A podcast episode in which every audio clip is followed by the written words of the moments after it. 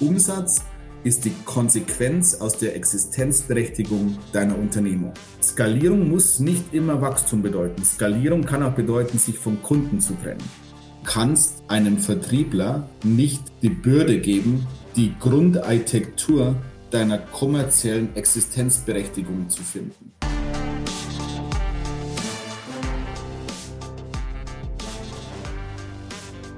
Zum Gipfel der Skalierung. Unser Special mit Investor und Unternehmer Josef Brunner, Gründer von Unternehmen wie Julix, Relia und der AFT-Gruppe. Josef gibt kurzweilige Einblicke, zahlreiche Tipps und spannende Anekdoten aus 20 Jahren Gipfelerstürmung. Wir sprechen mit ihm über die Themen B2B Sales, die eigene Rolle als Unternehmerin, Unternehmenskultur für erfolgreiche Skalierung und wie erlangt man eigentlich echte Marktführerschaft. Darum geht es in den nächsten Folgen. Und damit auch von uns ein herzliches Willkommen zum Gipfel der Skalierung, kurz gesagt die Gipfelstürmer.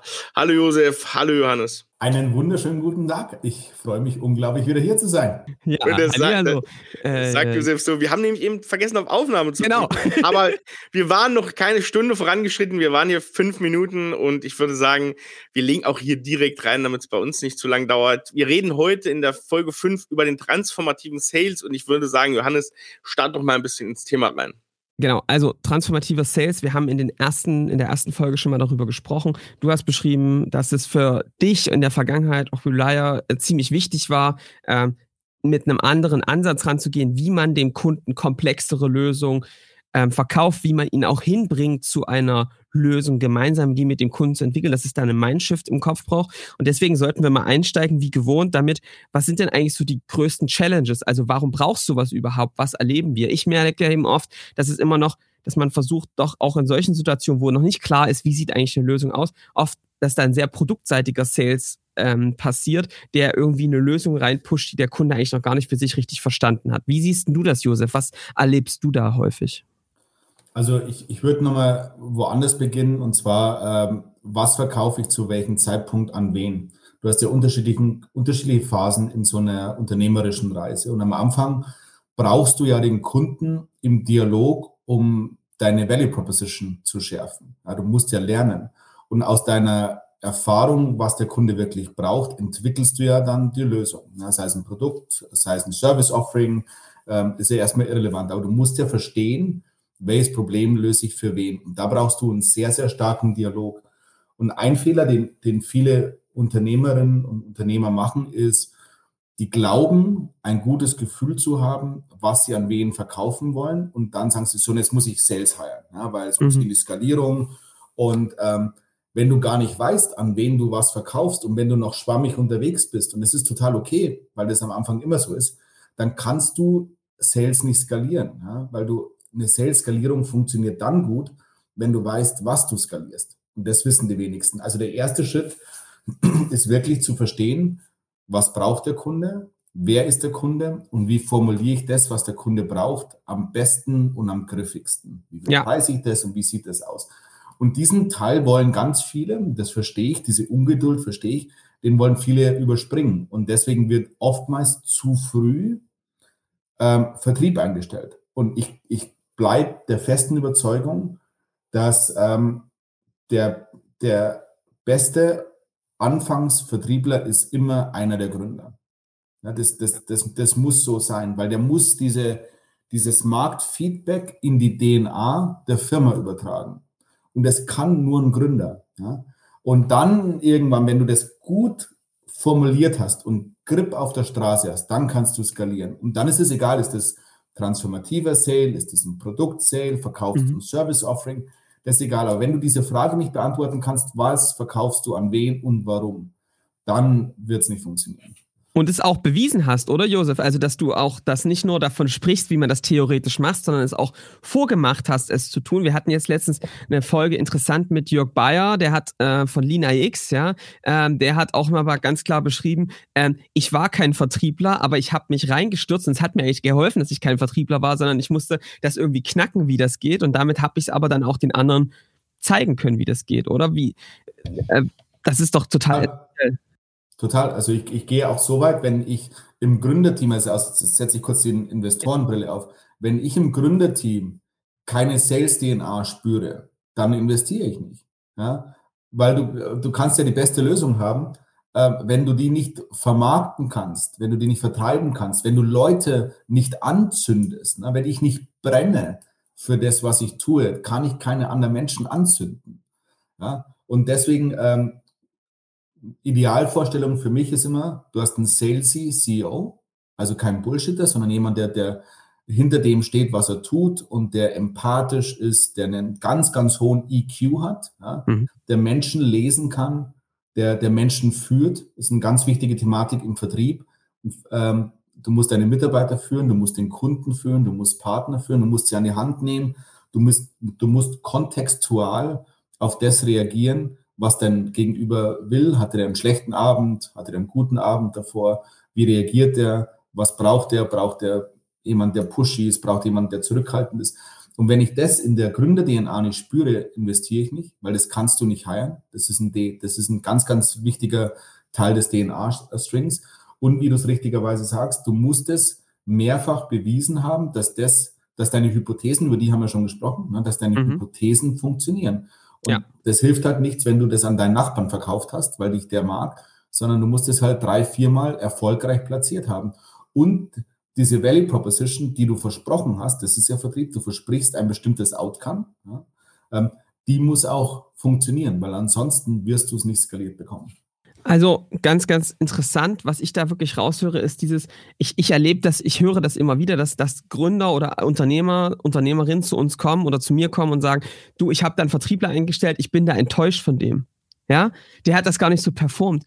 Und wenn man dann mal ein bisschen spricht und auch unangenehm nachfragt, dann merkst du eben oft, das ist ja das, das war ja der Wunsch, dass das jemand für einen löst, oder? Dieses Sales-Problem. Das ist ja eigentlich die Sackgasse der Woche, oder? Ich, ich stelle einen Vertriebler ein dafür, dass der mir das Sales-Problem löst. Ja, aber es ist kein Sales-Problem, das es zu lösen gibt, sondern es ist eine Value Proposition, die es in einer hohen Skalierung in den Markt zu tragen gilt. Ja. Und du kannst einem Vertriebler nicht die Bürde geben, die Grundarchitektur deiner kommerziellen Existenzberechtigung zu finden. Den möchte ich mal unterstreichen, diesen Strich, weil er wirklich genial ist. Es ist nämlich kein Sales-Problem, es kann auch der Sales nicht lösen, ne? so wie du es sagst. Du hast eigentlich die Hausaufgaben nicht gemacht. Warum hat eine Firma eine Existenzberechtigung? Weil es ein, ein unterm Strich großen Impact auf eine Bottomline hat. Ja? Du musst kommerziell irgendetwas besser machen.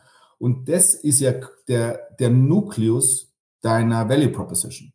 Und ähm, die ist natürlich schwierig und schwammig und die springt wie so ein Gummiball hin und her am Anfang. Ja? Aber die musst du verstehen. Und erst wenn du die verstanden hast, dann kannst du ja deine Firma darum herum bauen. Ja? Und dann weißt du, welche Art des Go-to-Markets brauche ich denn? Ja? Wie bekomme ich denn meine Leads? Also du baust ja das Marketing, den Vertrieb, Customer Success, Customer Support. Du baust ja deine komplette Customer Journey um deine Value Proposition herum. Und viele gehen am Anfang her und sagen, ja, ich habe jetzt hier äh, irgendwie ein geiles Offering. Jetzt stelle ich mal irgendjemanden ein, der schon mal Sachen verkauft hat und der soll das dann alles für mich lösen. Genau. Und das funktioniert nicht. Ja? Ich war jetzt am Wochenende in Berlin mit jemandem essen, der promoviert im quantitativen Marketing und hatte eine wirklich, also eine, wo ich mich gewundert habe, dass diese Idee an der Uni noch liegt, tatsächlich nicht verwendet wird. Aber da hast du gemerkt, diese Sales-DNA, ne, ein wunderbarer Wissenschaftler sicher und der hat auch wunderbar das Thema durchstiegen und Value Proposition auch geklärt, was er sich vertestet hat.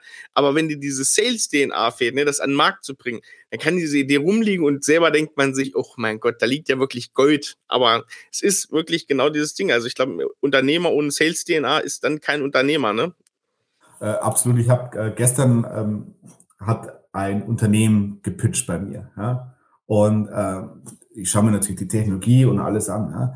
Aber der Typ, der hat Lichterloh gebrannt ja? beim Pitch.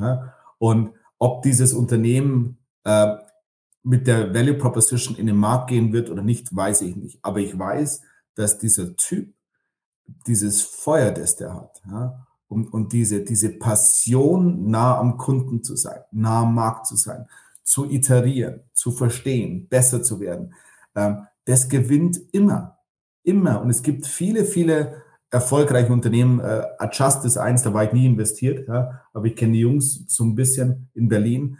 Äh, unglaublich erfolgreicher Exit ja, ähm, und auch sehr, sehr viele Iterationen im Produkt, in der Technologie, ähm, im Go-to-Market. Ja, und das heißt, du, du, du wettest doch immer auf, auf Antennen, auf Gespür, auf äh, Leute, die sich anpassen, die eine, die, eine, die eine gesunde Mischung aus Resilienz haben und aber genau wissen, wann, ist eine, wann wird Resilienz Sturheit und wann muss ich mich anpassen. Das ist ein ganz, das ist super, super schwammig. Deswegen ist dieses EQ-Thema so wichtig. Ja.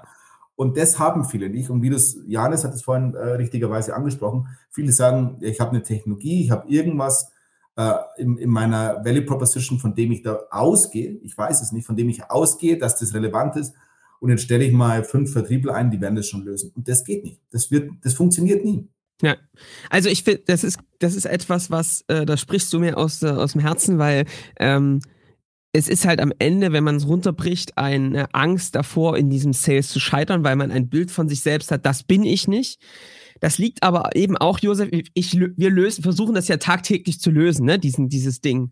Ähm, ehrlich gesagt, wenn man da drunter geht, erlebt man eben oft, das liegt daran, dass es ein bestimmtes Bild gibt, was ein Sales macht. Wie Sales funktioniert. Und viele haben immer noch dieses Bild von einem Sales, Josef, der sehr pushend in den Markt geht, der an der Tür klopft, der einen Staubsauger verkauft, der ne, eine Versicherung ähm, auf einen aufdrückt, man der Kunde danach Kaufreue hat und sagt, Mensch, da wurde ich übers Ohr geschmissen. Für mich ist dann immer so ein bisschen Zeit für eine neue Art Definition von Sales. Was ist denn für dich eigentlich Sales, wenn du das jetzt mal von außen betrachtest? Wo, wo, was ist die Aufgabe von einem Sales? Also du hast am Anfang etwas sehr, sehr Wichtiges gesagt, das ich gerne als Intro für die Antwort nutzen würde. Viele haben Angst, an Sales zu scheitern, hast du gesagt. So, und das äh, würde ich unglaublich unterstreichen. Und warum? Und jetzt beantworte ich deine Frage, was ist Sales? Sales ist Wahrheit. Was ist Umsatz? Umsatz ist die Konsequenz aus der Existenzberechtigung deiner Unternehmung. Ja? Und wenn du keine Zahlen hast, hast du keine Existenzberechtigung. Und deswegen laufen so viele Unternehmerinnen und Unternehmen weg vom Vertrieb, weil es, weil es so viel Transparenz und Wahrheit bringt. Ja. ja? Und sagen, ah, ich habe eine, äh, ich habe eine unglaubliche User Growth und ich habe eine Adoption. Also, jetzt werde ich vulgär, fuck you. Ja. Es, es, es, ist doch irrelevant. Ja? Wenn ich kostenlos Grillkäse verteile, habe ich eine unglaublich große Grillkäse-Adaption. Ja? Leider wird es nicht funktionieren, weil meine Unit Economics niemals, egal wie, wie ich skaliere, ja, äh, niemals funktionieren werden. Es gibt diesen, im, im, im amerikanischen äh, gibt es diese, gibt's eine, eine sehr, sehr schöne Phrase, ja, um, ähm, we, we, uh, we, we do have negative margins, but we will make it up with volume. Ja? ja. Und äh, das, das funktioniert halt nicht. Also zu deiner Frage, was ist Vertrieb? Vertrieb ist Wahrheit. Ja? Gleichzeitig ist aber Umsatz eine Kennzahl, ähm, die für sich alleine gar nicht stehen darf, weil sie nur eine Konsequenz ist. Also ja. da muss man dann auch aufpassen. Sondern du, was du als Unternehmerin oder als Unternehmer machen musst, ist, du musst schauen, ähm, dass du ein Angebot in den Markt bringst, das, eine, das ähm, einen das deine Hypothesen logischerweise belegt, was wir schon mal besprochen haben, und was dann dem Kunden hilft. Und wenn es so ist, kannst du das irgendwie bepreisen, ja, diesen Mehrwert, diesen Outcome.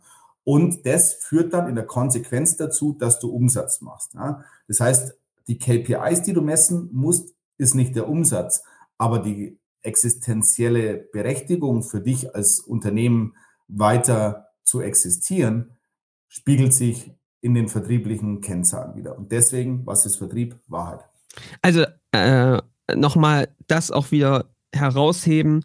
Diese Wahrheit ist mir ehrlich gesagt auch gerade nochmal bewusst geworden. Ist ja echt, ähm, du, du schaust ja im, ins Auge und merkst, was ich hier, womit ich mich die letzten Jahre meine ganze Zeit totgeschlagen habe, meine ganzen, ja, auch familiär Dinge aufs Spiel gesetzt habe und was auch immer, ja, könnte da vor die Hunde gehen und es wird mir eigentlich vom Markt brutal gezeigt, das braucht keiner. Ich kaufe das nicht, das braucht keiner. Und das, das, davor ist eine gewisse Scheu da. Das kann ich total will ja keiner hören. Ja, nee, das ist ja, ja grausam. Und, und deswegen sagst du ja, also bis auf den Vertrieb läuft echt alles gut. Ja, genau. Ähm, ja, wir haben in der, in der letzten Folge über den äh, laktosefreien Hafermilch-Cappuccino gesprochen. Ja. Äh, ich habe kostenlose Schokoriegel. Äh, ich habe ähm, auf den unterschiedlichen Jobportalen eine 4,9 Bewertung. Jeder ist happy. Unser Geschäftsmodell funktioniert zwar nicht, aber das, ist ja, das, das kommt schon. Ja, das Zweite. Das ist ja das Zweite. Ja, ja das ist ein guter, das ist ein sehr guter Punkt. Ähm, was würdest du denn sagen, Josef, wenn du jetzt mal in wir gucken, ich glaube, dass viele, die hier ähm, zuhören, sind irgendwie in der IT, in einem Umfeld unterwegs, wo sie schon entweder komplexere Softwarelösungen verkaufen oder tatsächlich Dienstleistungen an mittelständische Kunden, an größere ähm, äh, Unternehmen.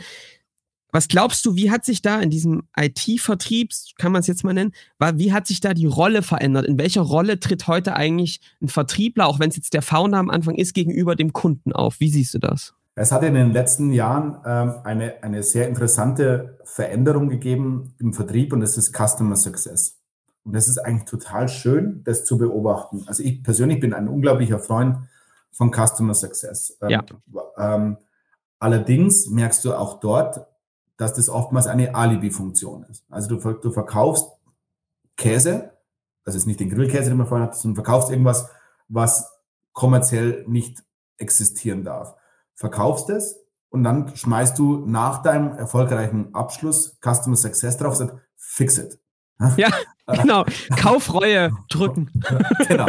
So, ja. das ist, glaube ich, nicht die, die wahre ähm, Existenzberechtigung von Customer Success. Ähm, das Interessante bei Customer Success ist, wenn du dich damit beschäftigst, die Zahl stimmt jetzt nicht ganz, aber ähm, da können wir ja gechallenged werden äh, zu dem, was ich gleich sage. Ich glaube, die durchschnittliche Verweildauer von Customer Success Managern bei Unternehmen ist sieben Monate. Und warum ist die sieben Monate? Weil du irgendwann mal realisierst, dass du im Nachhinein, wenn du eine broken Value Proposition hast, die im Nachhinein nicht fixen kannst. Was ich spannend finde, ist, wenn du quasi die Rolle von Customer Success änderst und die in den Lead gehen lässt. Ja, und sagst, okay, wie, ähm, wie messe ich zum Beispiel jetzt mal aus, aus dem Nähkästchen gesprochen, was finde ich schön, wie, wie du Customer Success manage, äh, messen kannst, Time to Value. Ja, wie schnell ähm, erzeuge ich Value für den Kunden? Warum? Weil wie schneller du Value für den Kunden zeugst, desto ähm, schneller hast du Revenue Recognition. Ja? Sagen wir jetzt im, äh, bis im IoT-Umfeld, onboarded Devices führen auf deiner Plattform zu Revenue Recognition. Du verkaufst, ich, ich äh, onboarde dir 1000 ähm, Lampen ähm, und wenn, äh, dann verkaufst du quasi ein TCV, Total Contract Value. Ja? 1000 Lampen über drei Jahre, eine Lampe kostet einen Euro, also ist dein Total Contract Value bei drei Jahren 9000 Euro. Ja? Das ist aber kein Umsatz, das ist quasi Auftragseingang, wenn du so willst. Ähm, wann erzeugst du Umsatz? Sobald die erste Lampe auf deine Plattform kommt. Ja, dann hast du den ersten Euro Umsatz gemacht. Was macht Customer Success? Versteht, wie viele Lampen hat er, wie viele Lampen wird er onboarden und wie schaffe ich es, dass der so viele Lampen wie möglich, so schnell wie möglich onboardet. Allerdings aus einer Kundensicht heraus zu sagen, warum will denn der eigentlich Lampen onboarden? Ja? Muss der das, ja? Und wenn der das nicht muss, verkaufe ich dem das nicht. Ja? Wenn die Lampe genauso gut funktioniert, ob sie offline ist oder online ist, gibt es keinen Grund, die zu connecten. Also hast du ein inhärentes Problem in deiner Value Proposition. Wenn du aber die Lampe brauchst, ja, weil du quasi Light as a Service verkaufst, als Beispiel, ja, dann ähm, ist es quasi beim Kunden intrinsisch verankert. Und dann sorgt der Customer Success Manager dafür, dass der Kunde so schnell wie möglich erfolgreich ist. In der Konsequenz daraus hast du dann so viele Lampen so schnell wie möglich auf deiner Plattform, was wiederum, jetzt sind wir beim, beim früheren Punkt, zu sehr, sehr viel schnellen Umsatz ähm, führt. Ja? Aber du misst den Customer Success Manager am Erfolg deines Kunden, weil, was wir vorhin besprochen haben, Umsatz immer eine Konsequenz der Existenzberechtigung deiner Value Proposition ist. Und dann kriegst du einen Schuh draus. Also ist Customer Success so eine Art neuer Vertrieb, ein Begleiter, der schon viel früher quasi mit einsteigt, den Kunden an die Hand nimmt, auch sein Business versteht, versteht, was eigentlich der Use Case ist und ihn dann begleitet, gut anzuborden, aber auch wirklich früh das Nutzen entsteht. Ja, der, der ist, du hast ja vorhin, ähm, du hast das wesentlich eloquenter formuliert als ich, aber du hast vorhin kurz von dieser Drückerkolonne gesprochen. Ja, genau. Der alte Vertrieb, die Versicherung verkaufen und Staubsauger. Ja. Ähm, das funktioniert ja in der heutigen Welt nicht mehr. Und das ist auch gut so. Ne? Also brauchst du eine andere Art, deine Value Proposition in den Markt zu bringen. Ja? Und die, die, die, charmanteste Art zu skalieren ist, wenn du so vielen Kunden wie möglich helfen kannst. Und das ist die neue Rolle des Customer Success Managers. Der geht raus und versteht wirklich, wie du dem Kunden helfen kannst. Wie kann ich mein Produkt am besten nutzen? Du verkaufst ein extrem komplexes CRM als Beispiel mit, mit tausenden Funktionen oder etwas, das jeder kennt, Excel. Wer weiß denn wirklich, wie Excel funktioniert? Das weiß doch keiner. Äh, also hast du am Anfang hattest du äh, eine Feature Ritis, nennt man das, so viele Capabilities wie möglich in ein Produkt zu bauen. Genau. Und dann merkst du, oh, die Adaption funktioniert nicht. Die Leute ähm, äh, rechnen immer noch, äh, was ist 1 plus 4 geteilt durch 3 in Excel. Ja? Und das ist seit den 90ern so. Also was macht ein Customer Success Manager? Hey, versuch doch mal automatisch äh, Währungskursschwankungen in dein Excel zu überführen. Das musst du nicht manuell machen, sondern du kannst quasi das über Google Live-Feeds kannst du die Währungen umrechnen. Das ist das, was ein Customer Success Manager macht. Der hilft dem Kunden, die, das komplette Leistungsspektrum deiner Value Proposition maximal auszunutzen, um dann maximal erfolgreich zu sein. Und das Schöne an diesem Customer Success Manager ist, der ist ja extrem nah am Kunden dran und übersetzt das allerdings dann auch äh, in das Unternehmen und sagt, das ist total toll, ähm, dass ihr ähm, in diesen, bleiben wir beim Excel-Beispiel, dass wir jetzt Smileys in unsere Zellen einfügen können. Das macht nur leider keiner. Also nehmt dieses Feature raus, weil das verwirrt den Kunden, weil das erzeugt Support-Anfragen, äh, weil whatever. Ja. Und deswegen ist es eine so unglaublich charmante Funktion. Was glaubst du denn, also was glaubst du denn, was, was der, was so ein Customer Success für eine Einstellung braucht, für ein Mindset, ähm, wenn wir das, diese Rolle mal so ein bisschen umschreiben, weil ich gehe da vollkommen mit. Ich glaube, dass es da eine Änderung braucht, auch ein anderes Selbstverständnis. Was glaubst du, was sind das so für, für Einstellungen, auch für Kompetenzen, die so jemand im Customer Success braucht, um diese Rolle wirklich gut auszufüllen für den Kunden? Äh, der Customer Success Manager ist der Anwalt des Kunden. Mhm. So. Und der, stellt sich neben dem Kunden, ne, statt gegenüber. Das ist schon mal ganz interessant. Ja? Der stellt sich zwischen deinem, der steht zwischen deinem Unternehmen und dem Kunden ja. und der beschützt ausschließlich den Kunden. Ja? Und deswegen darfst du den gar nicht an Umsatz messen, weil du dann ein Misalignment of Interest hast. Ja?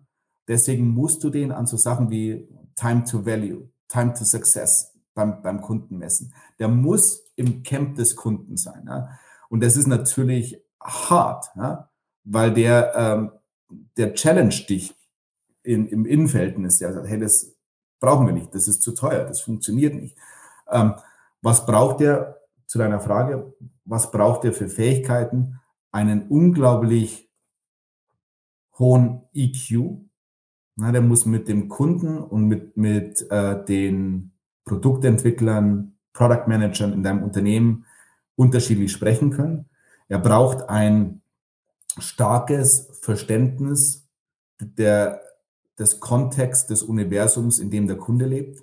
Das heißt, je agnostischer zur Industrie dein Angebot ist, also wenn du quasi in Aerospace, in Automotive, in Textil verkaufst, desto schwieriger ist es, diese Customer Success Manager zu heiren, weil die müssen ja, Lampenbeispiel, das Lampengeschäft deines Kunden verstehen. Wenn du jetzt quasi nur, ähm, nur in das Lampenbusiness verkaufst, ist es wieder einfacher, weil dann kannst du Leute aus der Domäne äh, nehmen. Wenn du allerdings quasi agnostisch zur Industrie verkaufst, schickst du deinen Customer Success Manager am Montag zu einem Lampenhersteller, am Dienstag zu einem produzierenden Unternehmen und am Dienstag äh, und am Freitag schickst du ihn in einem Automotive, dann muss sich der anpassen und sagen, ja, für dich bedeutet das ja etwas anderes. Also die müssen, die müssen schnell sein, die müssen sich in Themen einarbeiten können, die müssen kontextual sprechen können und äh, ist eine unglaublich verantwortungsvolle Position und ähm, oftmals werden ja Customer Success Manager, deswegen diese sieben, sieben Monate Verweildauer, ähm, so als Alibi-Funktion geheiert. Ne? Äh, fix what I fucked up earlier.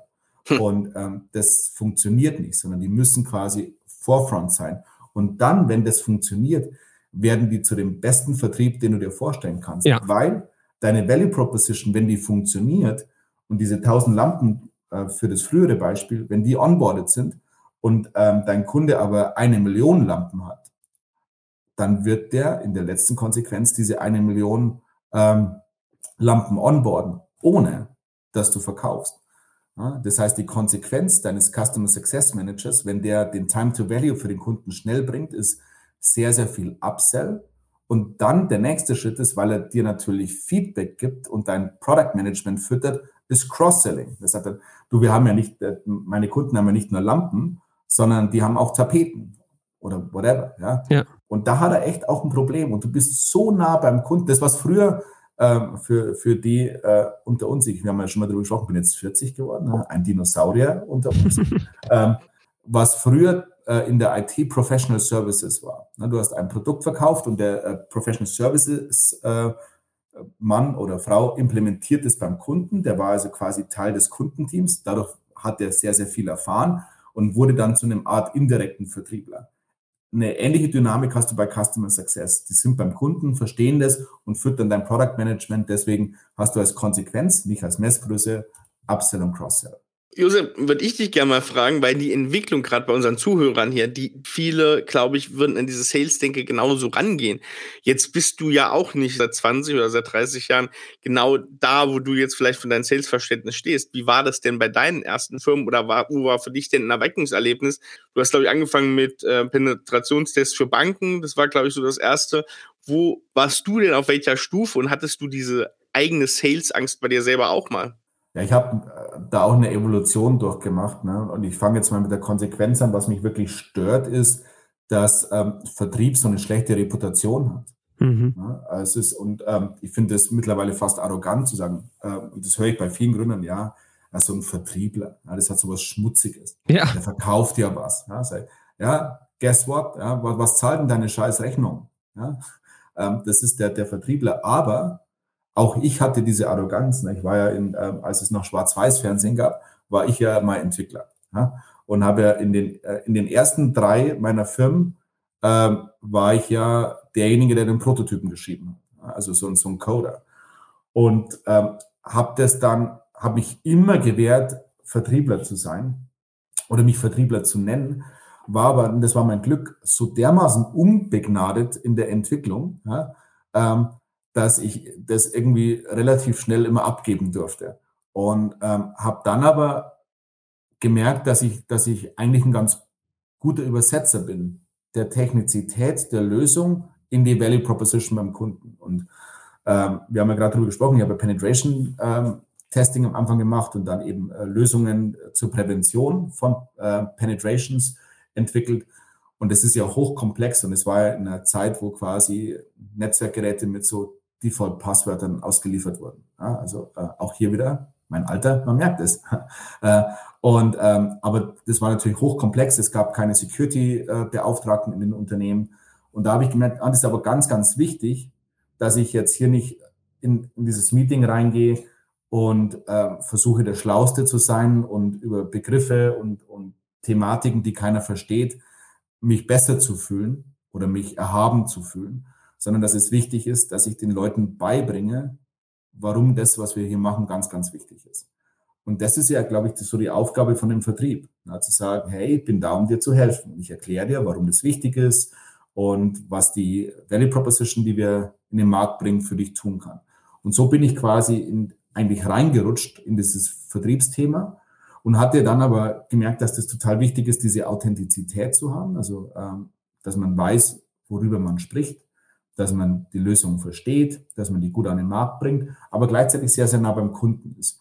Und so, das war meine Transformation zum, zum Vertriebler und habe dann aber gemerkt, ähm, wie wenig das verankert ist in der Gründer-DNA und dass ich ganz, ganz oft diese, wir haben ja schon darüber gesprochen, diese romantische Beziehung zur Technologie spüre. Und du musst eine romantische Beziehung zum Kunden, zum Business Case haben. Und ähm, deswegen achte ich da sehr, sehr stark darauf. Kann jemand verkaufen, nicht Overselling, sondern kann jemand, ist jemand ein guter Geschichtenerzähler? Ja, kannst du? Und auch das hat ja schon wieder so eine negative, so ja, ja, ja? ja, aber ist nicht so. Ich muss doch in, dem Kunden eine Geschichte erzählen, der Reise, die ich für ihn sehe mit meiner Value Proposition. Und dann kommt der ganz, ganz wichtige Teil, dann musst du liefern. Dann muss diese Geschichte Realität werden. Ja, und das, das kannst du nicht entkoppeln.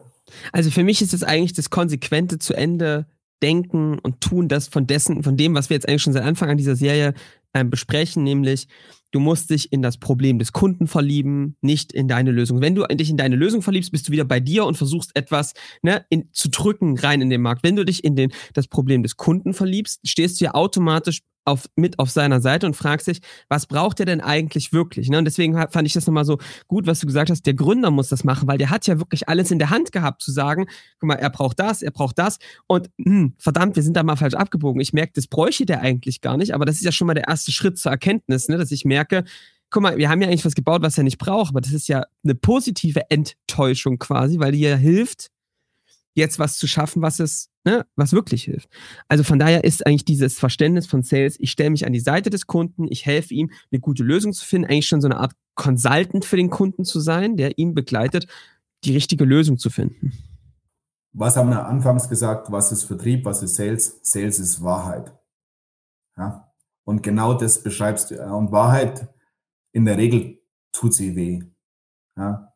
Und ähm, das ist das, was so unglaublich wichtig im Vertrieb ist, dass du dich nicht selbst anlügst, dass du nicht sagst, aber das ist doch technisch so toll. Aber warum kaufen denn die Leute nicht? Und äh, ganz, jetzt, äh, äh, jetzt gehe ich ein bisschen Offroad. Wenn du dann ab und zu mit, mit ich mache ja viel Mentoring und ich liebe es, ja, und dann, dann sprichst du ab und zu mit, mit Menschen und hörst, ja, die Kunden verstehen das nicht, ja, also quasi in Klammern, die sind so doof. Ja. ja. ja. ja Wir haben sich die Kunden ausgesucht. Welcher Idiot. Also die, die Idioten verstehen einfach nicht, wie geil meine Value Proposition ist. Und dann, dann sitzt du da und sagst, ja. vielleicht äh, ist das Problem auf der anderen Seite des Bildschirms. Ja. Und ähm, darum ist dieser Vertrieb so unglaublich wichtig. Und deswegen ist es so wichtig, dass einer der Gründer diese Vertriebs-DNA hat ja, und, und dieses Ohr zum Kunden und diese Ehrlichkeit und diese Transparenz. Und wenn du das, wir haben ja schon über diese unterschiedlichen Phasen des, äh, der Unternehmensarchitektur gesprochen. Und das ist ja das Fundament, das du baust. Ja. Und das kann nicht wackelig sein. Das muss wirklich zementiert sein. Okay, Josef, jetzt gehen wir da mal davon aus, ich habe als Founder das gemacht, ich habe meine ersten Millionen auch geclosed darüber. Ähm, dann habe ich irgendwann gemerkt, gut, Founder Sales, ich komme jetzt hier langsam an die Grenzen des Machbaren. Ja, alles auf meinen Schultern ist auch ein Risiko ab einem gewissen Punkt. Ja, wenn alles davon abhängt, dass, dass der Founder quasi den Sales macht, das ist bis zu einem gewissen Punkt, glaube ich, wichtig. Wenn das dann steht und replizierbar gemacht ist, wie schaffe ich das, das denn dann zu übergeben? Also wie schaffe ich das, das denn, wenn das dann funktioniert hat, ich mache mal einen Sales-Prozess, das dann zu übergeben an die nächste Stufe, ähm, Vertriebler, an einen Sales-Verantwortlichen. Ähm, was brauche ich für Strukturen dafür aus deiner Sicht? Formuliere jetzt die Gegenfrage dazu. Wie schaffst du es denn, das zu skalieren oder in die nächste Stufe zu bringen, wenn du genau diese Erkenntnis nicht hast? Ja. ja geht nicht. Ja, weil dann, du kannst, Gefühle skalieren nicht. Ja, und das ist etwas, was viele Unternehmer unterschätzen, diese Authentizität, die du als Gründer hast. Du kommst zu einem Kunden und sagst, boah, der, der, der Typ oder die, die Frau brennt, das wird schon klappen. Und das ist ein Gefühl. Und ähm, das ist toll, aber das skaliert nicht. Ja? ja. Ähm, also musst du wirklich das ausblenden und sagen, aber hat der das jetzt gekauft, weil ich einfach so eine coole Socke bin? Oder hat der, der das gekauft oder die das gekauft, weil das wirklich inhärent für ihn einen Vorteil gebracht hat? Und wenn, jetzt gehen wir mal davon aus, äh, dass die Hypothesen in einer, in einer überschaubaren Skalierung bewiesen sind, ne, an unterschiedliche Kunden, Mehrwert bewiesen, es funktioniert. Jetzt zu deiner Frage, wie bringe ich es in die Skalierung? Indem ich die Customer Journey dokumentiere, indem ich ähm, Cradle to Grave, entschuldigt die Anglizismen, verstehe, wie komme ich denn an diesen Kunden? Also Lead Gen, Marketing. Wie spreche ich sie an? Waste Buying Center? Mit welcher Nachricht? Erster Teil der Maschine. Dann kommen sie quasi in den Vertrieb. Ähm, du hast ein Lead. Wie, wie transformierst du einen Lead in einen Kunden? Das ist der zweite Teil der Journey. Dann hast du einen Kunden. Wie bringe ich einen Kunden in eine Skalierung? Wie mache ich Cross-Selling? Wie mache ich Upselling? Und das ist eine Customer Journey und die musst du dokumentieren. Und am Anfang, so mache ich das, ist die unglaublich detailliert und komplex. Also bei Relayer zum Beispiel war ähm, die Customer Journey ähm, vor zwei oder drei Jahren, also war das Unternehmen drei Jahre alt, vier Jahre alt, ähm, waren es 300 Schritte. Ja, das ist echt komplex. Und dann, als diese Maschine geölt war und funktioniert hat, waren es zehn Schritte. Ja? Weil es einfach dann quasi, weil diese Customer Journey sich übersetzt hat in die Unternehmensarchitektur und Struktur. Ja? Und dann hattest du Roles und Responsibilities, und das muss ich jetzt leider im Anglizismus sagen, ähm, weil ähm, viele denken nur in, in Roles und Responsibilities, also für was bin ich verantwortlich, ja? also meine Autorität im Unternehmen, ja. der, der, der Vertrieb sagt, mir gehört der Kunde. Ja? Was aber ganz, ganz viele vergessen dabei, und das ist bei der Customer Journey wichtig, ist Roles, Responsibility, Accountability. Ja? Also nehme ich Verantwortung für meine ähm, Rolle. Und diese, das vergessen alle. Sagen, hey, wenn du, wenn du für diesen Teil verantwortlich bist, dann gebe ich dir alles, was du brauchst, um den Kunden erfolgreich zu machen oder um deinen Job gut zu machen. Aber wenn es nicht funktioniert, dann bist du schuld. Ja. ja? Und diese Klarheit, ja, diese Transparenz, das, das mögen dann wieder nicht mehr. ja? Und da musst du in diesem Vertriebsprozess aufpassen, weil viele diese Accountability nicht definieren in dieser Customer Journey. Und dann kommt der Vertriebler, ja, den, den Scheiß, den ihr baut, den kann ja genau, keiner die, verkaufen. Die Leads, ja? die das Marketing darüber schmeißt, ja. wie soll man denn daraus Kunden gewinnen? Ja, und dann Ach, und, und, und, das und Customer jetzt, Success sagt, was sind denn das für Kunden? Und jetzt ganz, ganz wichtiges Announcement. Ja? Für alle, die diese Podcast-Folge hören, googelt Always Be Closing. Ja? Ähm, der beschissenste Film aller Zeiten, Alec Baldwin, mit, mit sieben Minuten Gebet. Ja? The leads are weak, you are weak. Ja, das ist diese, diese, diese, diese klassische Dynamik im Sales-Prozess. Ja, Marketing bringt mir nur Kack-Leads. Ja, dann gehen Sie an Sales. Sales verkauft irgendeinen Käse, schmeißt es über den Zaun und sagt, ja. ich laufe so schnell ich nur kann weg von diesem Kunden. Ja, ähm, Customer Success, räum das mal auf, bitte. Ja, ähm, der Customer Success schaut sich das an und sagt, what the fuck? ein, ein äh, Thermonuclear Connected Plant. Ja? Ja. Aber wir sind doch eigentlich ein Grillkäseunternehmen. Ja? Wie soll denn das funktionieren? Und, und deswegen ist diese, diese, diese Customer Journey so unglaublich wichtig.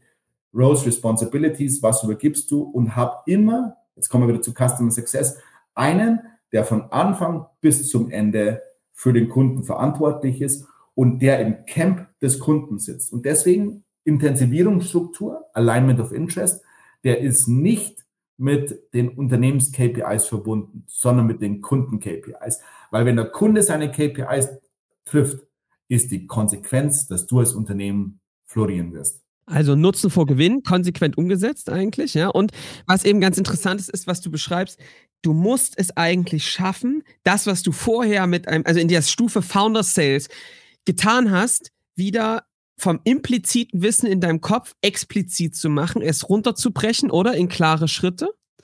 Und auch dann Teams zu etablieren, die eine Gesamtdenkweise haben, nicht nur in ihrem Silo, sondern irgendwie den Gesamtprozess auf dem Schirm haben und das als ein Team irgendwie auch denken und lösen. Aber da schließt sich meine Frage an Josef, wie bleibt man da ruhig? Also Johannes, ich glaube, wir kennen das äh, selber, hallo. ne? Äh, hallo.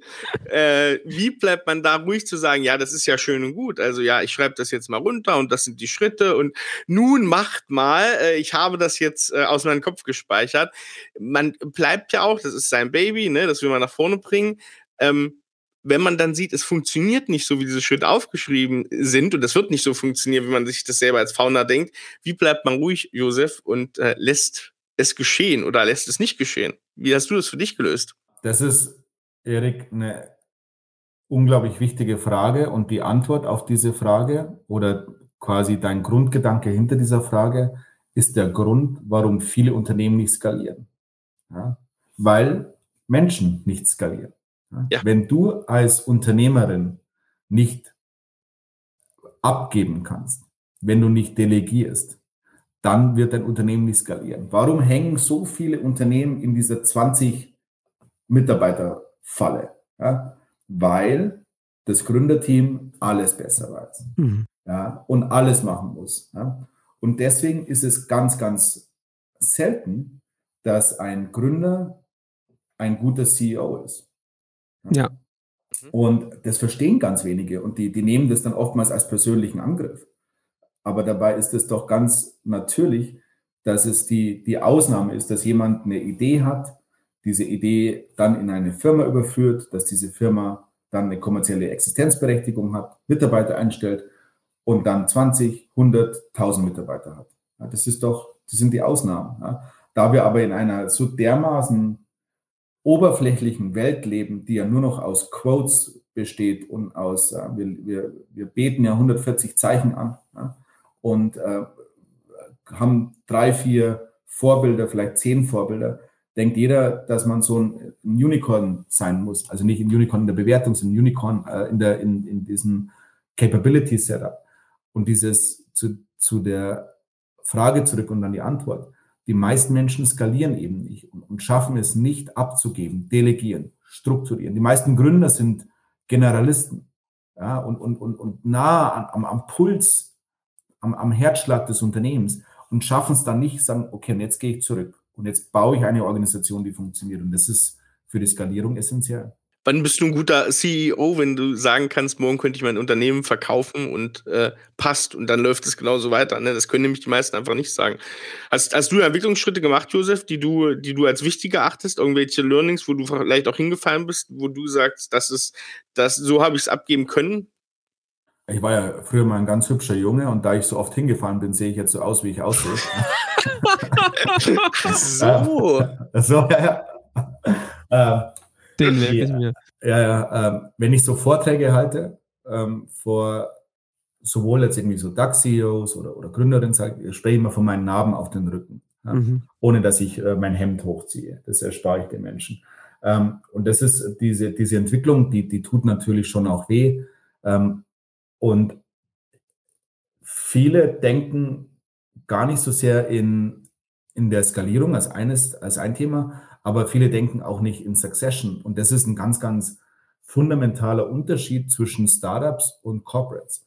Wenn du, äh, und hoffentlich werde ich jetzt nicht gesteinigt für diese Aussage, wenn du in einem Vorstand eines publicly traded Unternehmen bist oder eines Mittelständlers, ist deine ist oftmals die Optimierung darauf ausgerichtet, diesen Job so, mög so lang wie möglich zu haben. Du kriegst ja. einen großen Paycheck und deswegen machen die Leute ganz wenig verrückte Sachen in Anführungszeichen, sondern äh, I better don't fuck it up. Ne? Es gibt diese, diese, früher gab es diese, diese Aussagen, ähm, du wirst nicht gefeuert, wenn du IBM kaufst. Ja?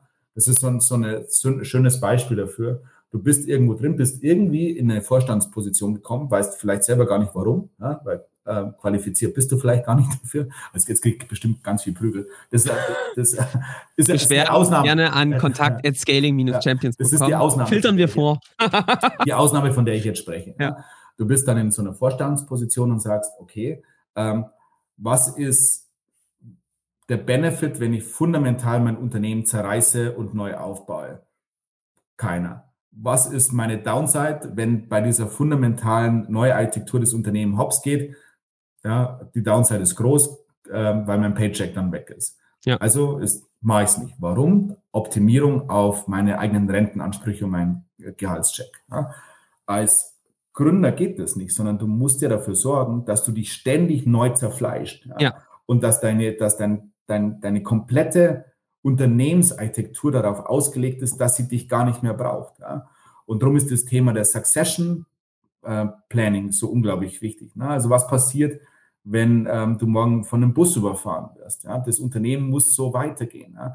Und bei, bei DAX-Unternehmen funktioniert das, weil das natürlich äh, ist ja völlig, nimm mal den Vorstand bei äh, großen Unternehmen raus. Der Impact aufs operative Geschäft ist zero, ja? weil das etablierte Revenue Streams sind. Nimm mal den Gründer bei jungen Unternehmen raus und das, das fällt zusammen wie eine Blase. Ja? Und deswegen musst du dafür sorgen, dass du immer in Skalierung in, in, in Resilienz der, der Unternehmensexistenz denkst. Immer sagt, und wenn ich dann weg bin, wer übernimmt denn? Ja? Wie muss ich denn mich neu aufstellen? Jetzt bin ich wieder einen Schritt gewachsen. Ich brauche ein neues Management-Team. Ich brauche Prozesse. Ich brauche weniger Generalisten. Ich brauche Tiefe in bestimmten Themen. Und das muss als CEO, äh, nicht als Gründer, als CEO eines Unternehmens total verankert sein in der Denke, die du anwendest, um deine Organisation zu bauen. Weil die Organisation eine Konsequenz deiner Vision ist. Du hast eine gewisse strategische ähm, Vision, dein Gipfelkreuz. Und du brauchst eine Organisation, deine Sherpas, über das hatten wir schon gesprochen, die dich da nach oben bringen. Und je dünner die Luft wird, je schwerer das Gepäck, je stärker sich der Berg verändert, desto größer ist der ähm, Einfluss auf die Anforderungen deiner Organisation. Und wenn du diese Denke nicht hast, wird dein Unternehmen niemals skalieren. Im Vertrieb, aber auch außerhalb des Vertriebs. Die Frage haben wir noch gar nicht gestellt in unserer Gefähr äh, auf dem Weg zur Skalierung, aber warum muss man skalieren? Das ist äh, schade, dass wir, dass es jetzt 10 Uhr ist. Hätte ich jetzt ein Glas Wein, könnte man daraus eine philosophische Diskussion machen. Ja. Da kommen wir vielleicht äh, in der nächsten Folge nochmal dazu, dass sich das noch irgendwann anbieten wird. Oder ich trinke einfach um 10 Uhr ein Glas Wein. Da, auch das genau. Man, von, diesen, von diesen Konventionen der Gesellschaft entfernen, Josef, und da mal einfach. ja? Äh, absolut. Also es ist warum Freitag. muss war, es ist schon wieder Freitag, Wahnsinn. Ich lebe ja außerhalb vom Wochentag. Ähm, warum, Erik, unglaublich äh, wichtige Frage. Ja? Ähm, ist, ist Wachstum die Antwort auf jegliche Frage? Ist sie nicht. Ja? Aber warum, muss ein, warum musst du skalieren in einem Startup? Ich glaube, da gibt es zwei valide Antworten drauf. Grenzkosten.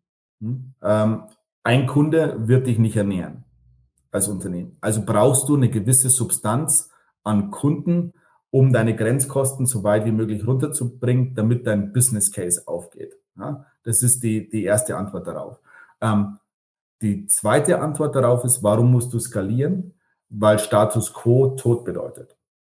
Ja? Und wenn du nicht skalierst, ähm, wirst du fett und langsam. Skalierung muss nicht immer Wachstum bedeuten. Skalierung kann auch bedeuten, sich von Kunden zu trennen. Ja? Oder effizienter in den Prozessen zu werden, mehr Freiraum ja. zu haben für die Weiterentwicklung, ne, für den neuen Nutzen. Das ist auch etwas, was, äh, was, was glaube ich, ganz viel noch nicht so richtig ähm, verankert ist im Kopf. Ja. Ähm, also, Josef, vielen Dank. Es war erstmal wieder ähm, extrem viel äh, mega gute Punkte drin. Vielleicht noch eine Ergänzung. Du hast vielleicht gar nicht gemerkt, dass du da in eine Dynamik reingekommen bist, die Erik und ich natürlich auch miteinander haben, weil wir nämlich genau diese Aufgabe gerade haben, dass ich quasi diesen Sales komplett abgebe an das Team. Ähm, und ich, also deswegen hat das, finde ich, jetzt sehr, sehr geholfen. Ich muss dir sagen, was mir wirklich, was du vorhin gesagt hast, hat mich wirklich inspirierend zu sagen, überleg dir doch einfach, was das für Kosten hast, wenn du das weitermachst. Ne? Ich meine, ähm, das ist der Stress, der, der, ähm, ne, dass das alles von deiner Person abhängt, erzeugt ja auch einen enormen Druck, weil wenn du dann wirklich äh, vor die Wand kommst oder mal krank wirst oder so, dann liegst du da und auf einmal äh, fängt der Druck an zu steigen. Ja? Ähm, und ich muss sagen, das ist was, was dann doch hilft, die Füße still zu haben und eher von der Seite zu agieren und bloß nicht wieder zurück an dieses System zu springen. Unterm Strich hast du als das ist mir ein unglaublich wichtiges Thema mittlerweile, Verantwortung. Du ja. hast als Gründer eine Verantwortung oder als CEO. Und diese Verantwortung ist mannigfaltig. Die, du hast eine Verantwortung deinen Stakeholdern gegenüber, deinen Investoren, deinen Mitarbeitern, deinen Kunden. Und ähm, deswegen reagiere ich auf, auf so viele Themen so unglaublich allergisch, ne? wie zum Beispiel, bin ja wahrscheinlich der einzige massive Feind von Fuck-Up-Nights. Ne? Sich hinzustellen und sagen, I successfully fucked this up äh, und ich habe echt viel gelernt, ähm, kehrt so ein bisschen unter das Licht, dass du äh, Friends and Family Geld verbrannt hast, dass du ähm, Kunden, die mit dir auf die Reise gegangen sind, enttäuscht hast, dass Mitarbeiter, die dir vertraut haben, die einen Paycut ähm, in, in, äh, quasi äh, akzeptiert haben, um auf die Reise mit dir zu gehen, dass äh, die jetzt arbeitslos sind. Und ähm, dieses, dieses Akzeptieren, dass man scheitern kann, ähm, finde ich furchtbar, ja, weil dadurch erhöht sich die Wahrscheinlichkeit des Scheiterns. Und, und ähm, ja, dass jedes Joule, das du da reinsteckst an Energie, ist ein Joule, eine Energieeinheit, die du nicht mehr hast, um äh, sie in den Erfolg zu investieren. Und deswegen ist es für mich absolut unlogisch. Aber der Punkt, den du äh, ich muss echt bald einen Wein trinken, das wird echt ja. philosophisch heute. Den Punkt, den du eigentlich ansprichst, ist die Verantwortung. Ne? Wenn du denkst, ah, und ich bin doch der Einzige, der das versteht, und ich bin doch der Einzige, der das kann, dann bist du erstens auf dem falschen Dampfer und zweitens bist du, gehst du verantwortungslos mit deinen Stakeholdern um. Ja, das ist so. Ganz, ganz genau. Das ist so, das ist so. Also, ich mache mal die rasche Zusammenfassung.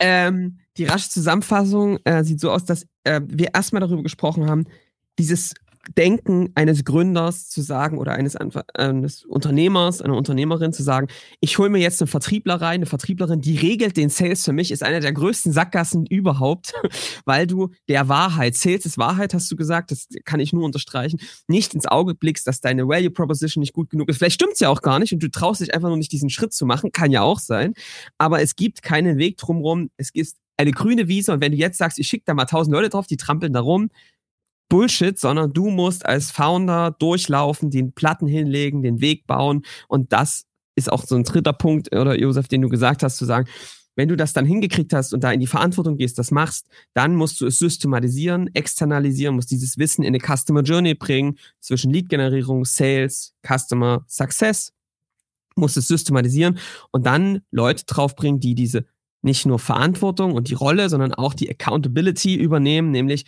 das wirklich zu tragen, auch das System zu verändern unter ihren Möglichkeiten. Ähm, so entsteht eine ähm, irgendwie eine Verantwortlichkeit, auch ein System, was, das ist der letzte Punkt, ohne einen funktioniert, ohne Unternehmerin, weil das am Ende die Verantwortung ist. Ähm, das stärkt die Resilienz des Systems, weil es eben nicht einzelne Personen ausfallen können ähm, und sorgt eben dafür, dass du dich auch mehr auf die Arbeit am System konzentrieren kannst und nicht da so tief in der Maschine mit deinen Fingern drin steckst. Amen. Amen. Amen. Danke für diese rasche Zusammenfassung. Jetzt habe ich noch zwei Punkte. Punkt eins ist, äh, wir werden äh, ja jetzt die nächste Folge kurz mal ankündigen und das wird ja ich würde sagen vorneweg, das wird eine kleine Debattenfolge, da wird es um Leadership oder Freiheit gehen, was brauchen wir für die Skalierung. Aber wenn ich schon wieder sehe, wie wir uns hier unterhalten und Josef sagt was und ich und Johannes sitzen da und heben den Finger und merken, oh, da sind wir uns ja einig. Ja, die fünf Folgen bisher haben gezeigt, wir sind uns da zu oft einig, aber das ist ja auch gut. Das ist einfach ein Erfahrungsaustausch und wir werden nächste Folge, ich wollte schon nächste Woche sagen, aber circa in drei Wochen, vier Wochen, darüber sprechen, braucht man denn eine harte, stringentes Leadership oder braucht man eine gewisse Freiheit, ein bisschen Freitanz, um in die Skalierung zu kommen? Darüber wird es in der nächsten Folge gehen, darum. Und ich habe jetzt noch eine Frage. Ich habe nämlich äh, einige äh, Nachrichten bekommen, warum wir hier zum Gipfel der Skalierung machen und unser Hauptthema am Ende, nämlich den Wein der Woche, andauernd weglassen. Und jetzt habe ich heute schon zweimal Wein von Josef gehört. wir haben nämlich, da ist ein Bedürfnis, ein, ne, wir sind ja empathische Sales-Leute, da ist ein Bedürfnis, was wir da raushören, Josef, dass genau. wir gerne über Wein sprechen möchten. Weil wir, weil wir haben ja immer in unserem normalen äh, Termin, haben wir immer unseren Wein der Woche, den stelle ich mal zum Ende vor. Und jetzt wollte ich mal fragen, Josef, wenn es jetzt schon später wäre, oder Ne? So um elf ungefähr. Genau. Welchen Wein würdest du dir denn eingießen? Oh, das ist eine schwierige Frage. Also mein Lieblingswein ist ja. ähm, Gaia. Oh, ähm, sehr. Ja, ja, ein, ein, ich, ver, ich verbeuge mich, verneige mich. Okay. Ein, ein Barbaresco. Ähm, das habe ich eine unglaublich äh, wichtige emotionale Beziehung mit dem und ich war mal mit dem ähm, Anekdote, war mal mit dem äh, Massimo Ponzellini in Italien unterwegs, einer der Mitgründer der EZB ja, und einer der Mitinhaber von äh, einer Kaffeefirma in Italien, ähm, deren Namen äh, mir jetzt gerade entfällt, äh, was, was jeder Zuhörer kennt. Und der ist in die Schule gegangen mit dem Angelo Gaia. Ja, und ähm, ich habe vorher den Gaia schon geliebt, ein, ein, ein, unglaublich toller Wein. Der Barbaresco ist mein, mein Favorite. Und der hat mir dann erzählt, wie dieser Angelo Gaia aus diesem ähm, heruntergekommenen Weingut seines Vaters mit Passion und Liebe dieses äh, unglaubliche Flaggschiff, das es heute ist, entwickelt hat, indem er ähm, Trauben opfert. Ja, indem er, äh, also was, was du als, als guter Weinbauer machst, ist, du schneidest quasi bestimmte Reben eines Stockes weg, damit quasi die Energie der Sonne und das, was aus dem Boden herauskommt, in weniger Trauben quasi überführt wird und dann diese Trauben, die du dann noch auf diesem Rebstock, äh, Rebstock hast, dann äh, fruchtiger werden, größerer Zuckergehalt, genau. Und das ist das Opfern. Und der Angelo Gaia hat doppelt so viele ähm, Trauben geopfert wie jeder andere Weinbauer in dem Piemont und hat deswegen seit x Dekaden immer den besten äh, Barbaresco, Barbaresco und Barolo gemacht. Und diese Geschichte hat dann, war dann so Icing on the Cake meiner romantischen Beziehung zu Gaia, weil das zu hören, diese Passion, einfach das beste Produkt zu machen und koste es, was es wolle, ja, hat mich dann, hat mich wirklich berührt. Also ich würde mir, äh, wenn ich eine äh, mir nahestehende Person oder irgendjemanden äh, gegenüber hätte, würde ich ein Glas Gaia Barbaresco mir einschenken. Mein Gott, Josef, also jetzt, jetzt merke ich ja nochmal Verbundenheit. Bei Gaia ist immer auch, das muss ich schon, das kann ich von 500 Metern sehe ich diese ikonische Gaia, diese schwarz-weiße Gaia-Flasche. Und ich habe gleich am Anfang zu Gaia gesagt, das ist mir schon, sind mir schon der, der Armhaare hier hochgestellt, weil es einfach eine Legende ist. Und also das finde ich ja großartig. Äh, ich sag mal so, Josef, wir werden es nächste Folge ankündigen, äh, aber das Glas Gaia werden wir uns, glaube ich, zusammen demnächst mal in der Schweiz gönnen. Da freue ich mich sehr darauf würde ich langsam verabschieden Richtung äh, in drei Wochen und wir hören uns dann wieder. Und äh, ja, macht's gut. Bis dahin schreibt uns gerne Feedback. Ihr findet alle Kontaktinformationen, ähm, die E-Mail-Adresse und äh, die Verlinkung zu LinkedIn natürlich in den Show Notes. Und dann hören wir uns in drei Wochen wieder. Bis dahin, macht's gut. Ciao. Ciao, ciao.